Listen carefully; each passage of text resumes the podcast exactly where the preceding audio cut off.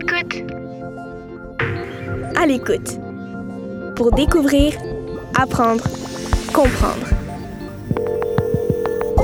Les identités de genre. Un balado en complément de l'album Anatole qui ne séchait jamais, écrit par Stéphanie Boulay et illustré par Agathe Brébouré. Publié aux éditions Fonfon.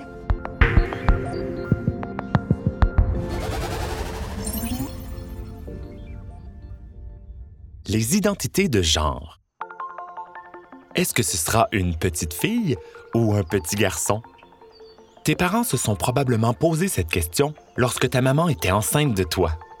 Quand tu es né, le docteur a regardé entre tes jambes pour annoncer C'est une fille ou C'est un garçon. Mais il arrive parfois que les médecins soient confus. Certains bébés naissent sans qu'on puisse dire au premier coup d'œil si ce sont des filles ou des garçons. Ce sont des personnes intersexuées. Notre société accorde beaucoup d'importance aux différences entre les filles et les garçons. À la naissance, on assigne aux personnes qui sont nées avec un pénis le sexe de garçon. Pour les personnes nées avec une vulve, c'est le sexe de fille. Le sexe, c'est biologique, mais il y a aussi le genre. Le genre, c'est une identité, le fait de se sentir fille, garçon ou ni fille ni garçon. À ceux qui ont un genre de garçon, on dit qu'ils doivent jouer avec des camions et des super-héros. Aux personnes qui ont un genre de fille, on dit qu'elles doivent jouer avec des poupées et porter des robes. Mais dans le fond, tout le monde peut jouer avec ce qu'il veut. La plupart des gens ont une identité de genre qui correspond à ce qui a été annoncé quand ils sont nés. Ils sont nés filles ou garçons et ils grandissent à l'aise avec ça. Les gens comme ça sont appelés cisgenres. Leur identité correspond à leur sexe. Par exemple, les parents de Maxime ont appris à l'hôpital qu'ils avaient un beau bébé garçon.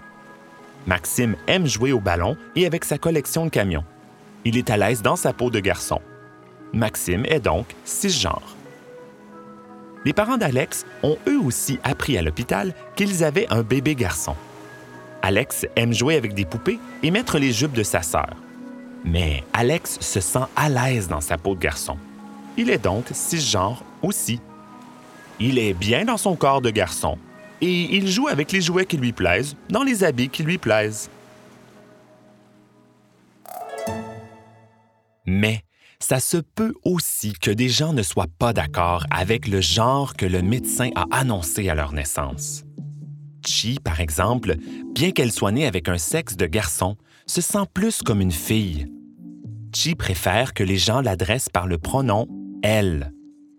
Elle préfère avoir les cheveux longs tressés comme sa sœur et elle se sent vraiment stressée quand elle va aux toilettes et qu'elle voit son pénis. Chi est ce qu'on appelle une personne transgenre. Les personnes transgenres ou personnes trans ont une identité de genre qui ne correspond pas au sexe annoncé à leur naissance. Les personnes nées avec un pénis qui se sentent comme des filles sont appelées filles trans. Les personnes nées avec un sexe de fille mais qui se sentent comme des garçons sont appelées garçons trans. Souvent, les personnes transgenres souffrent de ce qu'on appelle la dysphorie de genre. C'est le stress que Chi ressent quand elle va aux toilettes et qu'elle voit que son corps ne ressemble pas au corps d'une fille. C'est souvent difficile pour Chi de se sentir bien. Quand elle va aux toilettes des filles avec sa maman, plusieurs personnes la regardent bizarrement. C'est important de faire en sorte que tous les espaces pour les filles soient accueillants pour des personnes comme Chi. La vie est plus difficile pour elle que pour les personnes cisgenres comme Maxime et Alex, les personnes qui se sentent à l'aise avec leur sexe de naissance. Pour soutenir Chi, tu peux utiliser le pronom elle quand tu parles d'elle et corriger ceux qui disent il. Tu peux aussi leur dire que Chi est une fille qui a le droit d'aller aux toilettes des filles. Sam, par contre, ne se sent ni comme un garçon ni comme une fille, même si à la naissance, le médecin a dit que Sam était une fille. Sam préfère le pronom Yel. Comme tu l'entends, c'est un mot qui est un mélange des pronoms il et elle que certaines personnes, comme Sam, utilisent. Sam est ce qu'on appelle une personne non binaire. Les personnes non binaires ont une identité de genre qui n'est ni garçon ni fille. Comme Chi, c'est souvent difficile pour Sam de se sentir bien et accepté par les autres. C'est donc important de dire aux personnes comme Sam que leur identité non binaire existe pour vrai et que c'est une belle chose, même si beaucoup de gens disent le contraire. Il faut faire attention aux pronoms que les personnes comme Chi et Sam utilisent pour parler d'eux. Par exemple, tu peux leur demander quel pronom utiliser quand tu les rencontres pour la première fois.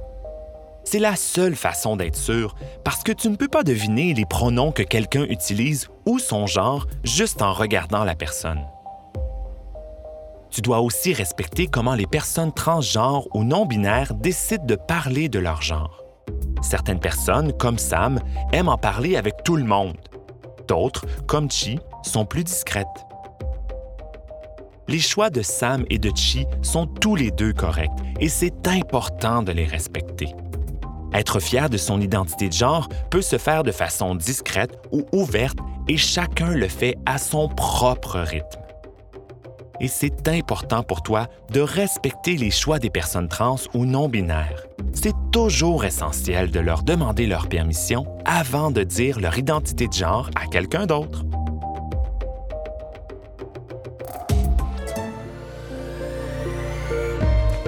Le genre est un véritable arc-en-ciel où tout le monde a sa place et où tout le monde mérite d'être respecté et accepté. C'est cette diversité qui fait du monde un endroit aussi intéressant.